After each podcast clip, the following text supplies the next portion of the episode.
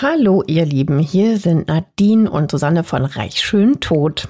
Mm, hallo, bevor es mit dieser Folge losgeht, eine ganz kurze Info für euch. Ab sofort kommen hier keine neuen Folgen mehr. Die gibt es nur noch exklusiv bei Podimo. Genau. Jeden Montag könnt ihr dort eine neue Folge mit einem spannenden Fall aus der Welt der Reichen und Schönen hören. In den Show Notes findet ihr einen Link zu einem Angebot, um die Podimo-App 30 Tage kostenlos zu hören.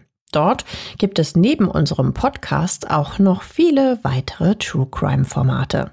Wir freuen uns, wenn ihr weiterhin mit dabei bleibt. Natürlich freuen wir uns. Und jetzt geht's los mit der Folge. Die Wellen rauschen an den Sandstrand. Eine Reihe bunt bemalter Strandhäuser steht vor blauem Wasser nur wenige Meter entfernt. Dahinter ein grüner Streifen voller Bäume. Eine breite Straße und dann stehen sie hübsch und akkurat aufgereiht. Die Häuser der Superreichen, die in der südlichsten Millionenstadt der Welt leben. Ja, wir wechseln heute mal sozusagen von Amerika, wo wir ja oft sind, ähm, nach Melbourne, der Hauptstadt des Bundesstaats Victoria in Australien. Riesige Wolkenkratzer ragen über den Port Phillip und Häuser und Wohnviertel schlängeln sich so einmal um diese schöne blaue Bucht. Die exklusivsten dieser Häuser stehen aber im Stadtteil Brighton. Und da arbeitet auch Shirley Withers. Die 39-Jährige schließt gerade die Tür von ihrer kleinen Boutique Suzette, die direkt an der Bayside des Viertels liegt. Es ist der 7. Mai 2009, ein Samstag. Auf ihrem Weg nach Hause holt Shirley noch schnell Abendessen für sich und ihren Freund. Mit der Tüte in der Hand macht sie sich auf den Weg zur großen dunklen Haustür der riesigen Villa, die nur wenige Straßen weit entfernt liegt. Sie öffnet die Tür, geht in die Küche und stellt das Essen auf der Ablage ab. Shirley schaut sich um. Niemand ist zu sehen. Es ist ruhig im Haus. Aber wo ist Peter? Shirley sucht nach ihrem Freund. Sie geht schließlich ins Schlafzimmer und bleibt wie angewurzelt stehen. Ein Mann liegt neben dem Bett. Er hat nur eine Boxershorts an. Seine Hände und Beine sind gefesselt mit Seilen und Elektrokabeln. Hundeleinen liegen auf seinem Körper und Handschellen auf dem Boden. Auf dem Teppich kann sie noch mehr Seile und BDSM-Zubehör sehen. Also alles, was man für so Fesselspiele braucht.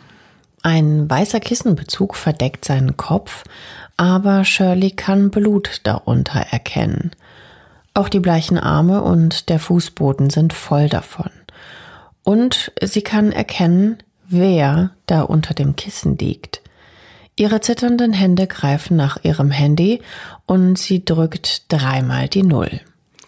Aufgeregt, voller Angst und total verzweifelt wählt sie den Notruf, der, anders als bei uns, in Australien nämlich mit dreimal der Null gewählt wird.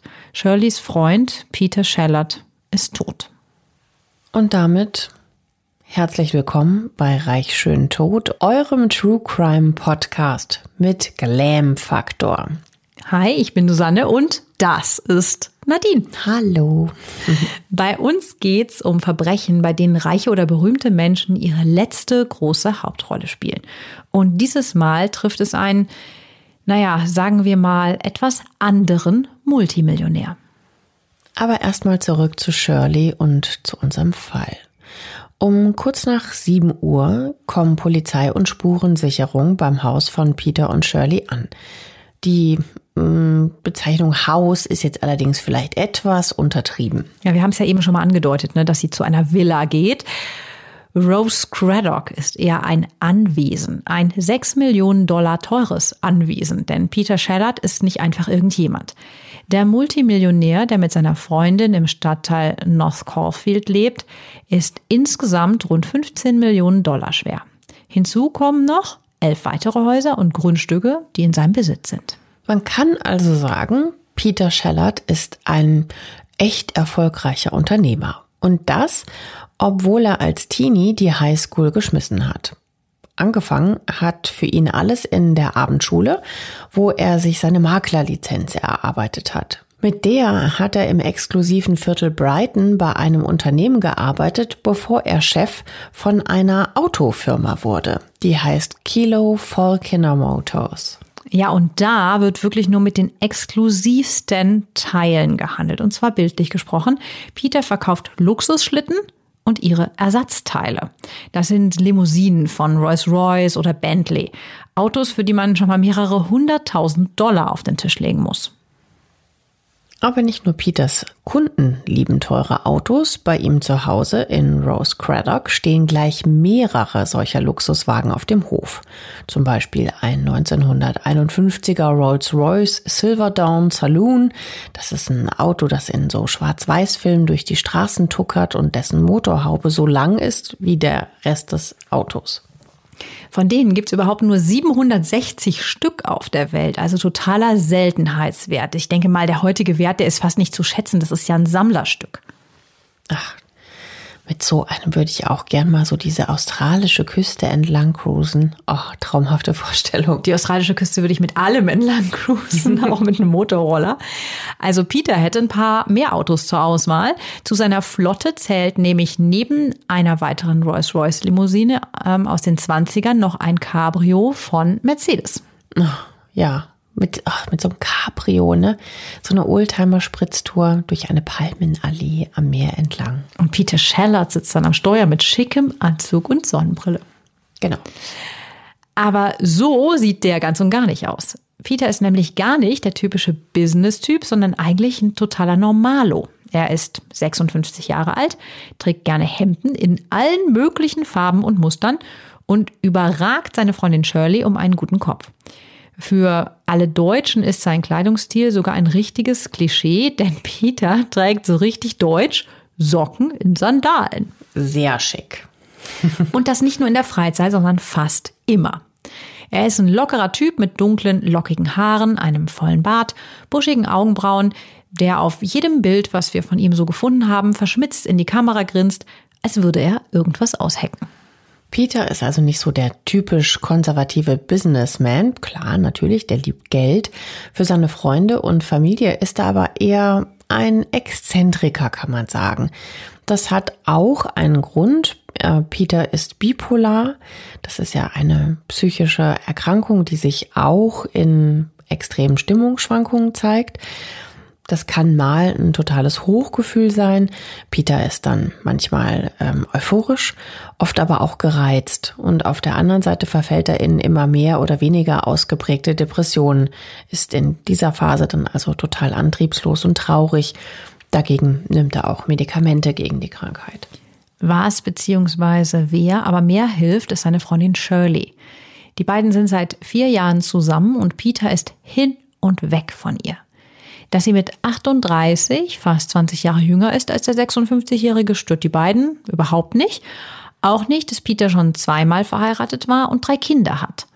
Shirley kommt gut mit ihnen aus. Sie ist wie eine zweite Mama für die Kids. Die älteste Tochter, Jennifer, ist gerade Anfang 20 und die arbeitet sogar in Shirleys Boutique Suzette. Die beiden anderen Töchter, Sarah und Claire, sind noch etwas jünger, also 11 und 13.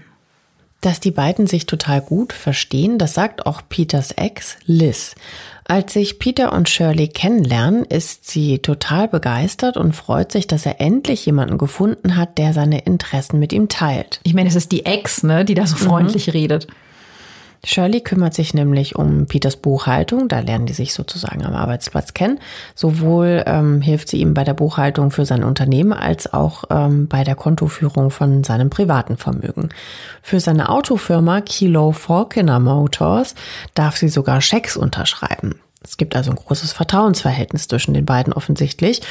Und mit ähm, Shirley kann er auch über seine Geschäfte und über seine Autos reden. Seine Ex-Frau Liz beschreibt die beiden als Seelenverwandte. Er kauft Shirley sogar ein Haus und finanziert ihr ihre eigene Boutique, in der sie nebenbei auch ein bisschen arbeitet, eben die Suzette Boutique. War nett, ne? Dass er sie so unterstützt auch. Ja. Aber im Gegensatz zu Peter, den wir ja ausgiebig beschrieben haben, ist Shirley eine echte Fashionista. Danach aussehen tut sie aber nicht wirklich. Auf einem Foto trägt sie zum Beispiel einen superweiten Hippie-Rock mit dunkler Weste und Hose drunter. Neben ihr sitzt Peter mit einem Anzug und den schon angesprochenen Socken in Sandalen. Vielleicht ist auch das ein Grund, warum die beiden zusammenpassen. Shirleys Stil ist halt auch, sagen wir mal, alternativ. So beschreibt ihn auch Peters Ex-Frau Liz. Shirley trägt zwar immer super teure Markenkleidung, aber oft sind diese Teile nicht besonders stilvoll miteinander kombiniert oder passen auch einfach gar nicht zusammen. Ja, man könnte sagen, sie hat ihren eigenen Stil. ja, und den äh, verkauft sie auch in ihrer Boutique Suzette. Ähm, da gibt's super teure Designerklamotten. Also zum Beispiel Designerinnen wie Mariana Hardwick oder Lisa Ho. Bei ihr gibt's Teile, für die muss man auch schon manchmal mehrere tausend Dollar bezahlen. Am 7. Mai 2005, also nachdem Shirley von ihrer Boutique nach Hause gefahren ist und Peter gefunden hat, stehen jetzt mehrere Polizisten und Experten von der Spurensicherung vor ihrem gemeinsamen Haus. Und für die Ermittler gibt's einiges zu tun. Peter inmitten von Seilen, Leinen, Lederkluft und Fesselzubehör, Blut auf dem Boden. Ein Fenster im Schlafzimmer ist geöffnet. Die Forensiker machen von dieser eben beschriebenen Szene Fotos und suchen nach Fingerabdrücken und DNA. Aber die Frage, die man sich in so einem Szenario jetzt natürlich stellt, ist, war das ein Sexunfall oder Mord? Könnte sein. Die Ermittler müssen auf die Autopsieergebnisse warten.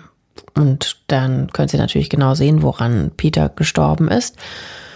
Ja, und bei diesen Untersuchungen machen die Ärzte dann auch tatsächlich eine interessante Entdeckung. Peter hat Verletzungen an den Armen, daher kommt auch das Blut dort. Er muss sich also heftig gewehrt haben. Und auch am Kopf finden die Gerichtsmediziner eine klaffende Wunde. Offenbar wurde Peter mit einem stumpfen Gegenstand auf den Kopf geschlagen. Das klingt natürlich sehr verdächtig. Die Ermittler graben natürlich auch in Peters Leben und fragen sich, sind denn Fesselspiele überhaupt sein Ding? Ja, sind sie. Ein Freund von Peter hat ihn mal in den Hellfire Club mitgenommen. Der kann man so sagen, ließe Fifty Shades of Grey so aussehen, als wäre das eine Kindergeschichte von Annette Blyton. Okay. Das hat äh, zumindest mal ein ehemaliger Besitzer in einem Zeitungsinterview zum 25. Jubiläum des Clubs gesagt.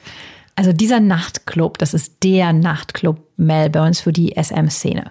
Die Frauen haben wenig an, es gibt viel Leder und Peitschen und Peter entdeckt dort einen neuen Fetisch, der voll sein Ding ist. Er ist fast alle zwei Tage da. Er hat sogar versucht, die Frauen aus dem Club abzuwerben und einen eigenen aufzumachen. Also der, der geht da voll drin auf. Fesselspiele sind für ihn also nicht nur privat interessant, sondern er versucht sogar mit diesem Fetisch, mit diesem Interesse Geld zu verdienen. Das Fesselzubehör in Peters Schlafzimmer passt also schon ins Bild. Tja, ich frage mich jetzt natürlich, wie Shirley reagiert hat auf ja, auf dieses Szenario. Seine Vorlieben kannte sie ja natürlich. Ja, aber dann findet sie ihn tot in der Mitte von diesen Leinen im Schlafzimmer. Also mhm. das ist ja furchtbar.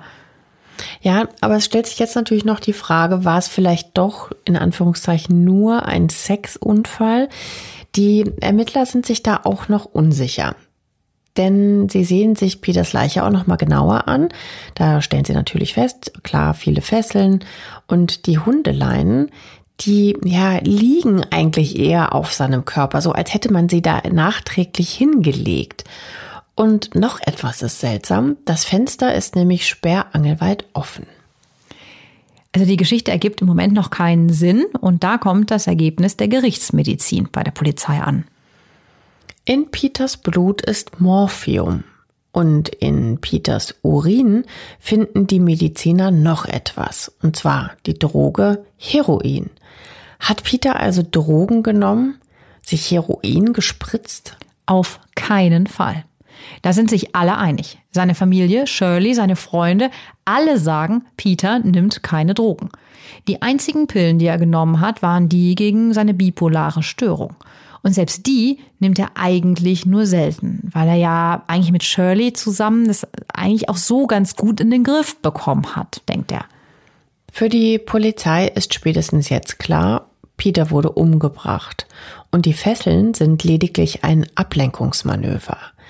Aber wer kommt als Täter in Frage? Hatte Peter irgendwelche Feinde? Sagen wir mal so, wie viel Zeit haben wir dafür? Ja, die Liste ist nämlich gar nicht kurz. Und dafür müssen wir mal so einen Blick auf Peters 6 Millionen Dollar Villa Rose Craddock werfen. Von außen, hatten wir ja schon in Ansätzen beschrieben, super schick. Irgendwie sonnig wirkt sie auf mich, gelb gestrichen, umrandet von Palmen und Grün und strahlend blauer Himmel. Auf den ersten Blick also einfach traumhaft schön. Ja, auf den ersten Blick, das ist ein gutes Stichwort. Peters Nachbarn sind da nämlich ganz anderer Meinung. Der grüne Garten ist nach einer Aktion von Peter nämlich gar nicht mehr so grün. Er hat ihn nämlich einfach komplett abgebrannt. Ja, das stimmt. Warum weiß wohl nur Peter selber. Aber er legt ein riesiges Feuer. Woraufhin natürlich die Feuerwehr ausrückt und sofort zu seinem Grundstück rast, die Schläuche auspackt und den, den Garten versucht zu retten und natürlich auch äh, versucht, dass das Feuer nicht überspringt auf die Nachbargrundstücke. Ja, aber diese Rechnung haben sie nicht mit Peter gemacht. Der geht nämlich mit einer Motorsäge zwar nicht auf die Feuerwehrleute, aber auf die Schläuche los. Gut, wir sprachen eben schon davon, dass er ein Exzentriker ist. Ja, Peter wird für diese Aktion natürlich auch angeklagt ähm, und er muss die Schläuche bezahlen. In einem Interview wird er auch mal gefragt, also warum zur Hölle er denn da mit einer Motorsäge auf die Feuerwehrschläuche losgegangen ist. Ja, und da hat er dann halt nur irgendwie ziemlich frech gegrinst und hat dann gesagt, so ja, sei wohl jetzt nicht so seine beste Idee gewesen. Er war halt einfach ein bisschen aufgeregt. Wegen des Brandes oder wie? Also sein Verhalten könnte natürlich auch mit seiner bipolaren Störung zu tun haben, sagen seine Freunde und seine Familie. Seine Nachbarn wissen das aber nicht. Und die sehen ja nur, was man von außen erkennt. Und in Peters Fall ist das auch noch ein riesiger Maschendrahtzaun mit Stacheldraht obendrauf. Ja, den hat er sich um seine superschöne Villa bauen lassen. Sieht jetzt nicht sehr einladend aus, ist ja wahrscheinlich auch Sinn und Zweck des Ganzen. Eine Nachbarin ähm, bezeichnet in einer Folge der Serie Murder Calls sein Grundstück sogar als Konzentrationslager. Okay, also jetzt das ein bisschen abgeschmackt, aber ähm, finde ich jetzt auch ein bisschen krass, aber wir können es uns halt vorstellen, einfach diese hohen Zäune mit dem Stacheldraht, klar, sieht das auch für die Nachbarn als Ausblick nicht schön aus, ja. Ähm, also es sieht wild aus bei Peter Scheller. Der grüne Rasen ist nach seiner Abfackelaktion natürlich weg und zurück bleibt ein Acker.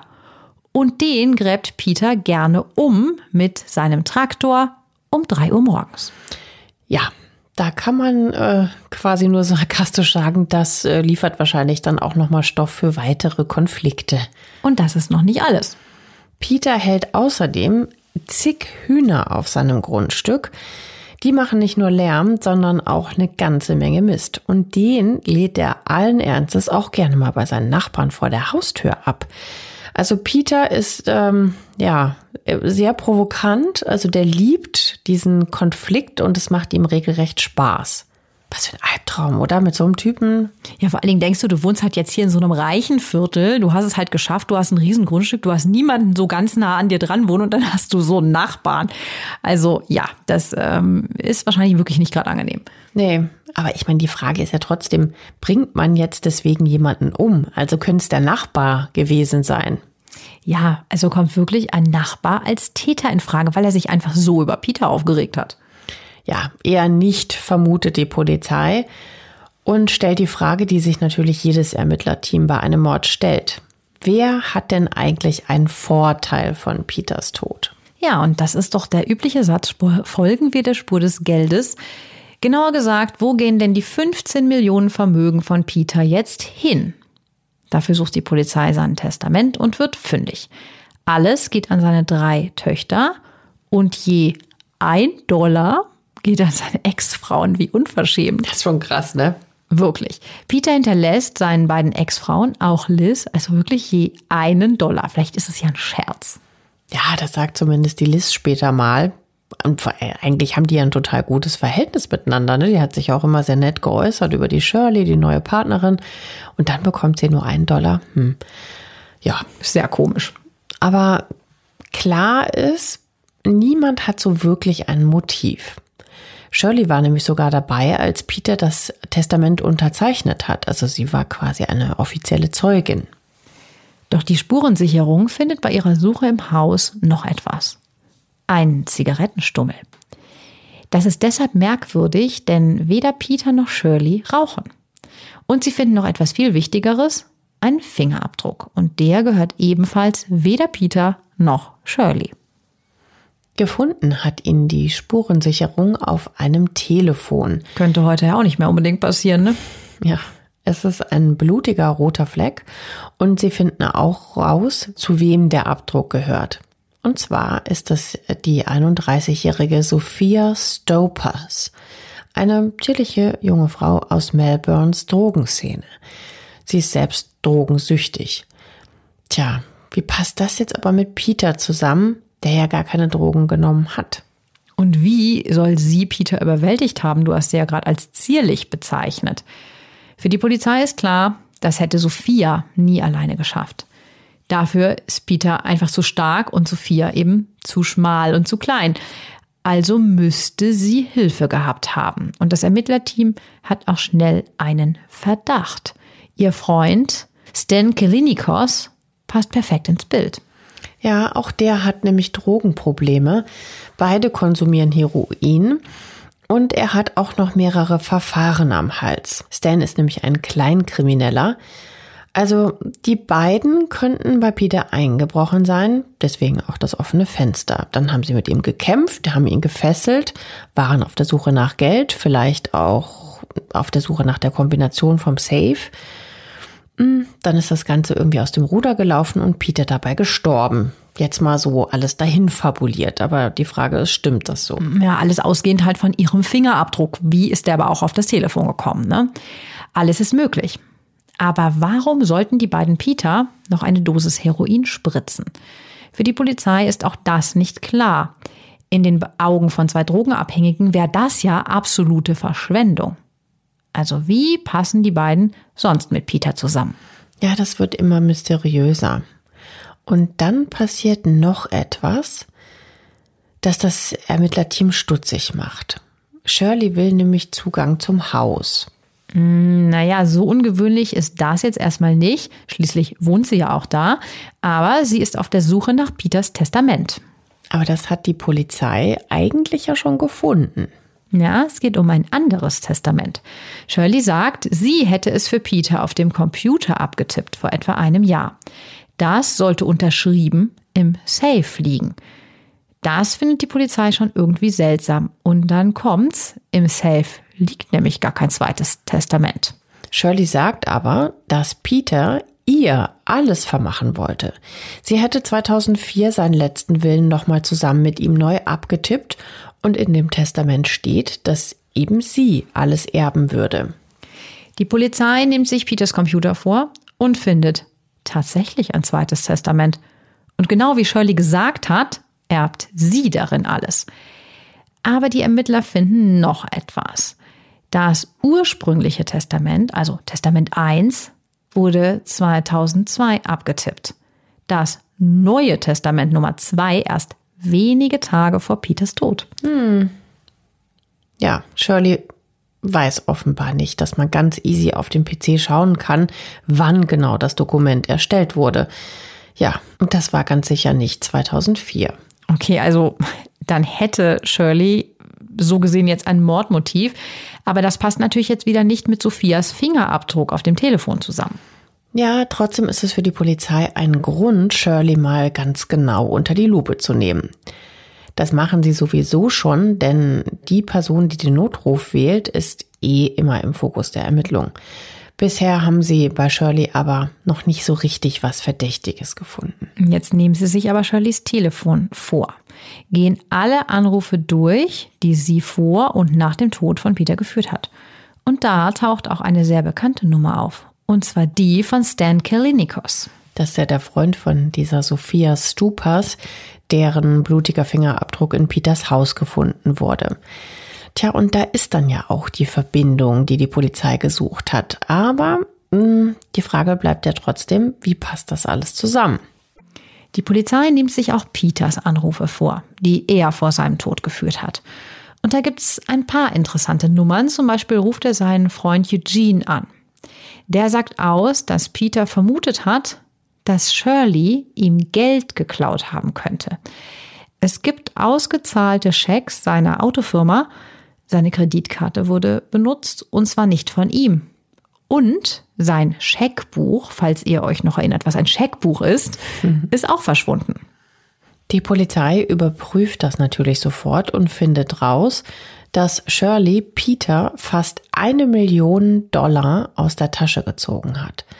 In einem Jahr hat Shirley 195 Schecks für die Autofirma ausgestellt, die sie sich bar hat auszahlen lassen.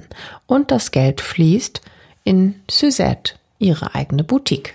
Und er hat es gar nicht direkt gemerkt. Ich nee. meine, hallo, wir reden von einer Million, die Stück für Stück Aber ganz ehrlich, so, solche Fälle hatten wir ständig bei Reich schön tot. Unglaublich. Also die, die Boutique läuft nämlich eigentlich überhaupt nicht gut. Shirley hat Schulden. Ihre eigene Kreditkarte ist überzogen, stellen die Ermittler fest. Und es geht um 43.000 Dollar.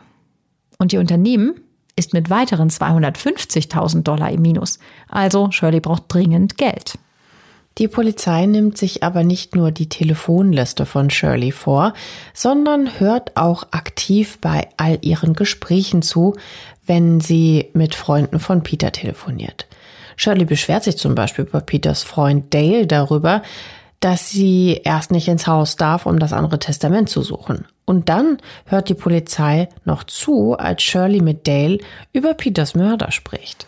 Denn der Dale fragt, ob Shirley eine Ahnung haben könnte, wer der Täter ist. Und Shirley ist sich sicher, es sind diese beiden Junkies, wie sie sagt, gewesen. Und sie droht, die beiden zu ermorden.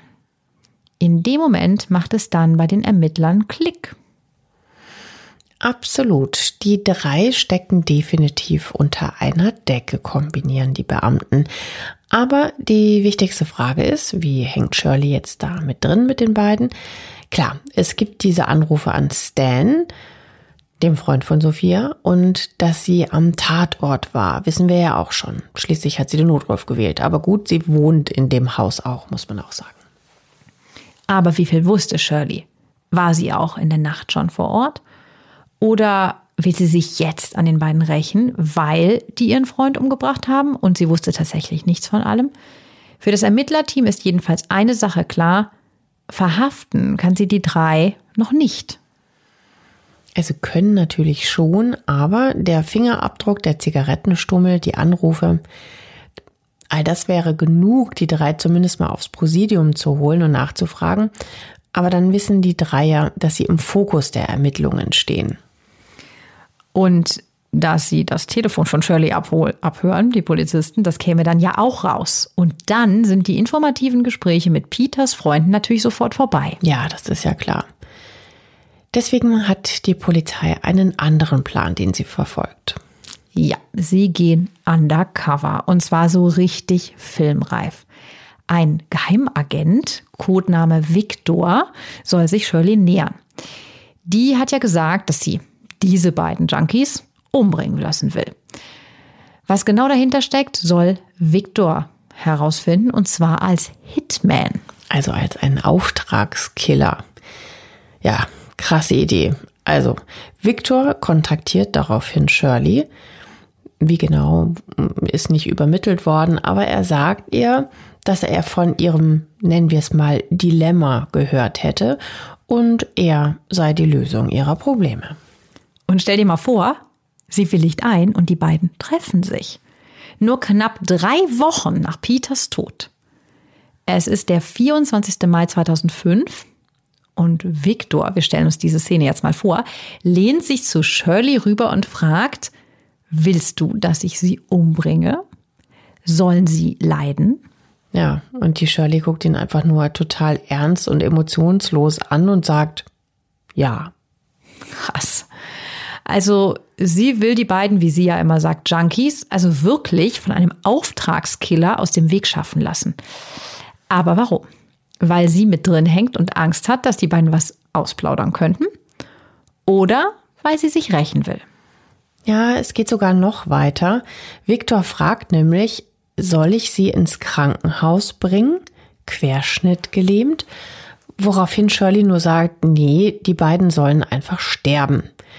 Mehr kommt beim ersten Treffen aber nicht raus. Viktor darf ja auch nicht zu viele Fragen stellen und sich so möglicherweise verraten. Aber trotzdem, ich meine, das ist ja total gruselig jetzt Furchtbar. schon.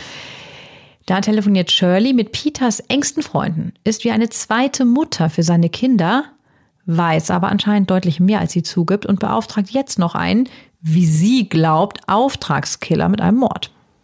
Ja, das ist echt schon wirklich sehr, sehr heftig und abgeschmackt. Ja, und die Polizei hört ja schön die ganze Zeit mit, ne? Undercover Victor, der trägt ja so ein verstecktes Mikro. Ähm, das hat er auch dabei, als die beiden sich ein weiteres Mal treffen und nochmal und nochmal. Also insgesamt treffen die sich viermal Krass. und äh, besprechen da gemeinsam den Doppelmord an den beiden Junkies, wie sie immer so abfällig sagt, Sophia und Stan. Victor will Fotos der beiden haben und ihre Adresse. Das Ganze muss ja total echt wirken. Aber dann traut sich Victor auch mal in die Offensive und will von Shirley wissen, was die beiden denn überhaupt angestellt haben. Also er fragt, warum sollen sie sterben? Ja, die Shirley rückt da aber nicht so richtig mit der Sprache raus. Sie sagt nur, dass die beiden Heroin-Junkies seien, die die ganze Zeit zu Hause rumlungern und Drogen konsumieren. Also da muss Victor noch mal so ein bisschen Überzeugungsarbeit leisten, dass sie mehr sagt. Und das passiert dann auch beim letzten Treffen. Dass Shirley es ernst meint, ist Undercover-Agent Victor und der Polizei im Hintergrund mittlerweile völlig klar. Sie hat dem vermeintlichen Killer auch bereits 3000 Dollar im Voraus gezahlt. 7000 haben sie vereinbart, gibt's nach der Tat. Also ich meine, hallo, 10.000, das ist ja gar nichts für einen Doppelmord. Ja, und beim letzten Treffen der beiden hat äh, Viktor dann den Mord vermeintlich erledigt. Also natürlich nicht wirklich, er tut nur so. Er erzählt Shirley, dass er die beiden für sie umgebracht habe. Und das ist dann der entscheidende Moment. Ist das Mikro der Polizei jetzt an?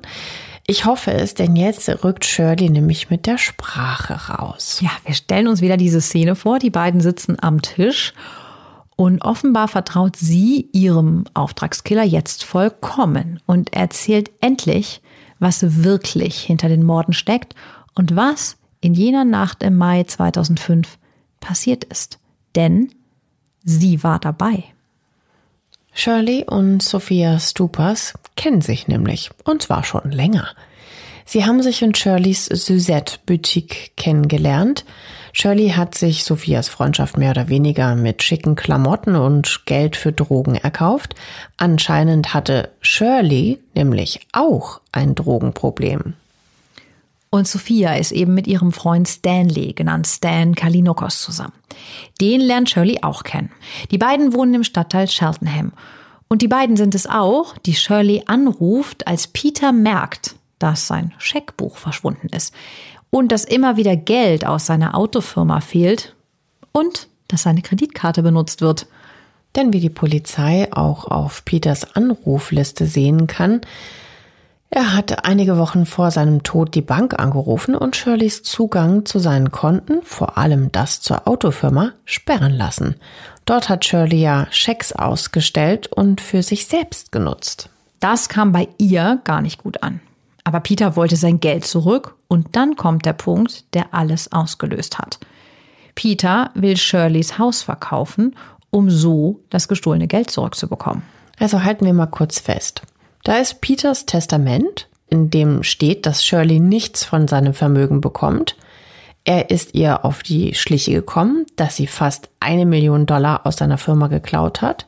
Und er will ihr Haus verkaufen. Mit den ganzen Schulden auf Shirleys Konto steht sie finanziell vor dem ganz großen Nichts. Ja, für sie wohl möglicherweise ein klares Mordmotiv. Ja, für die Polizei auch. Shirley schmiedet einen Plan. Praktisch, dass sie zwei Freunde mit Kontakt in die Melbourner Unterwelt hat. Da sollte sich doch was machen lassen. Sie kontaktiert also Sophia und Stan und spielt den beiden ja, man kann echt sagen, ein richtiges Schmierentheater vor. Ja, sie erzählt Sophia und Stan nämlich eine ganz andere Geschichte, als es in Wirklichkeit passiert ist. Shirley erklärt dem Paar, dass Peter sie zu den Fesselspielen und zu SM gezwungen hat. Sie möchte sich jetzt an ihm rächen und ihm eine Lektion erteilen.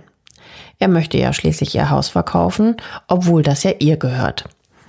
Das stimmt rechtlich so, aber wohlgemerkt nicht. Das Trio schmiedet einen Plan. Sie wollen Peter dazu zwingen, Shirley das Haus zu überschreiben, notfalls mit Gewalt. Dann würde das Haus auch rechtlich Shirley gehören. Außerdem soll Peter dafür büßen, was er Shirley angeblich angetan hat. Nur wie genau? Ja, Shirley hat da schon eine ganz konkrete Idee. Sie gibt den beiden 300 Dollar, um davon Heroin zu kaufen. Damit sollen sie Peter betäuben. Sie verabreden sich in einem Hotel im Stadtteil Cheltenham, wo Sophia und Stan wohnen. Nach ein paar Runden Poker und dem Drogenkauf macht sich das Trio dann auf zum Haus von Peter. Und was dort passiert, ist echt übel. Es ist spät abends. Peter liegt im Bett. Wahrscheinlich hat er das Licht aus, döst noch oder schläft schon. Der eigentliche Plan des Trios, Peter zu fesseln, wird direkt über den Haufen geworfen, als sich Shirley ein Kissen schnappt und auf Peter losstürzt. Sie springt auf ihn drauf und drückt ihm den Stoff ins Gesicht. Aber Peter wehrt sich und das nicht zu knapp. Er schreit, ruft, das Geld sei im äh, Schrank. Offenbar erkennt er die Shirley nämlich nicht und denkt, es handelt sich um einen Raubüberfall. Und auch die Sophia steht jetzt am Bett und versucht Peter in Schach zu halten. Ihre Hände drücken ihn dann auch so runter und kommen seinem Gesicht immer näher und näher und da beißt Peter zu. Sophia schreit, schnappt sich den erstbesten Gegenstand und schlägt zu. Auf Peters Kopf, der zusammensackt. Dann herrscht Stille. Shirley schnappt sich Peters Fesselzubehör und fängt an, seine Hände und Beine zu verbinden. Shirley und Stan helfen, es gibt Kabel und Hundeleinen. Und dann, so erzählt Stan später, durchsuchen sie das Haus. Shirley will ja schließlich immer noch ihr Haus behalten, dafür suchen sie Unterlagen. Aber die lassen sich einfach nicht finden. Stan erzählt später, dass sich Shirley ihre Handtasche geschnappt habe und Peter liegt währenddessen immer noch stöhnend auf dem Boden. Sie, also Shirley, will ihn ruhig stellen, greift in ihre Handtasche und holt eine Spritze heraus. Ah ja, das Heroin haben die ja auch noch, genau. Genau. Boah, das ist echt alles so krank. Ja, Shirley nimmt dann die Spritze, setzt sie an und verabreicht Peter eine Dosis. Daraufhin gibt er keinen Mucks mehr von sich. Mit einem letzten Blick auf Peter sucht das Trio dann das Weite. Nur ein blutiger Fingerabdruck am Telefon und ein Zigarettenstummel bleibt zurück. Aber die Nacht ist noch nicht vorbei. Shirley scheint Panik zu bekommen, denn wenig später ruft sie Stan nochmal an. Die beiden müssten ganz dringend zum Haus zurückkommen. Außerdem sagt sie, sie brauche noch mehr Drogen. Wo sie genau in der Zwischenzeit war, warum sie wieder zurückkommt und weshalb sie mehr Drogen braucht, ist allerdings nicht ganz klar. Das ist halt die Frage, ne? ob sie vielleicht auch bereut, was passiert ist. Vielleicht will sie aber auch nur noch mal zurück, um einfach nach Peter zu sehen, so oder so. Entweder lebt er noch oder ist er tot. Ist spekulativ. Hm. Ja, auf jeden Fall trifft sich das Trio dann wieder am Shellard Haus und sie gehen zusammen ins Schlafzimmer. Dort liegt Peter neben dem Bett, genau so, wie sie ihn vor wenigen Stunden haben liegen lassen. Aber inzwischen ist er tot. Wie Horror, ja? Ja. Wie Horror, so zu sterben. Naja, also wie wir schon wissen, war der Mix aus Schlag auf den Kopf, Heroin und einem Herzproblem für Peter tödlich. Ob das Trio damit gerechnet hat? Hm. Auf jeden Fall finde ich, wird jetzt ganz deutlich, wie unglaublich kalt und abgebrüht die Shirley ist. Ähm, die versucht jetzt dann auch noch ihre Spuren zu verwischen. Ähm, sie hat auch übrigens die Idee mit dem geöffneten Fenster, dass das halt alles so aussehen soll, als wäre gerade eingebrochen worden. Das perfideste an dem ganzen heutigen Fall kommt für mich aber erst jetzt. Shirley und ihre Komplizen verlassen das Haus. Die Sonne geht auf Shirley geht zur Arbeit, probiert teure Designerteile in ihrer Suzettes Boutique an, schließt abends wieder ab, holt auf dem Weg nach Hause noch was zu essen, um dann den Notruf bei der Polizei zu faken. Ich meine, so kalt musst du erst mal sein, so einen Tag hinter dich zu bringen. Ja. Also was für eine schauspielerische Leistung, ne? Also, boah.